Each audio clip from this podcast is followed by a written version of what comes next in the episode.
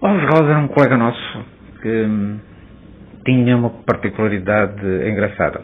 Engraçada, mas que hoje em dia também se tem e que muita gente, ao, ao, ao exercer sobre essa particularidade engraçada, hum, alguma pressão, alguma brincadeira ou algumas trocas de, de entusiasmos, pode ser considerado facilmente como bullying. Naquele caso não o era, eh, era uma forma, digamos, ao tempo de se brincar, de usar uh, uns com os outros, mas uh, acabava sempre por haver uma relação de amizade entre as pessoas. Mas a brincadeira que nós fazíamos com o Alves Rosa era a partir de uma ideia de superstição que ele tinha.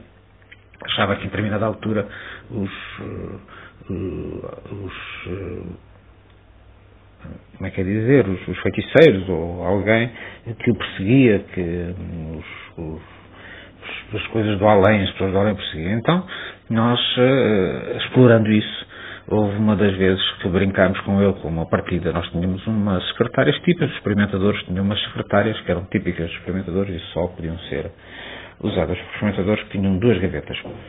E então nós, para exacerbarmos esta ideia, digamos, do, dos espíritos e das coisas malignas, o que fizemos foi com dois pioneses colocar na, no topo da, da, gaveta, no topo final da gaveta, e na própria secretária outros pionés e ligá-lo com uma série de elásticos, com muitos elásticos. Obviamente, quando alguém puxasse a gaveta para abrir, ela também automaticamente se fechava.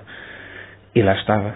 Eh, era uma forma, digamos, de uma partida que neste caso podia ser grave porque alguém que acreditava em espíritos ter uma coisa, um acontecimento destes, e então o que aconteceu com o Alves Rosa, que o vimos a fugir, correr fora do gabinete, porque os espíritos estavam a maltratá-lo ou a pregar-lhe partidas com as gavetas.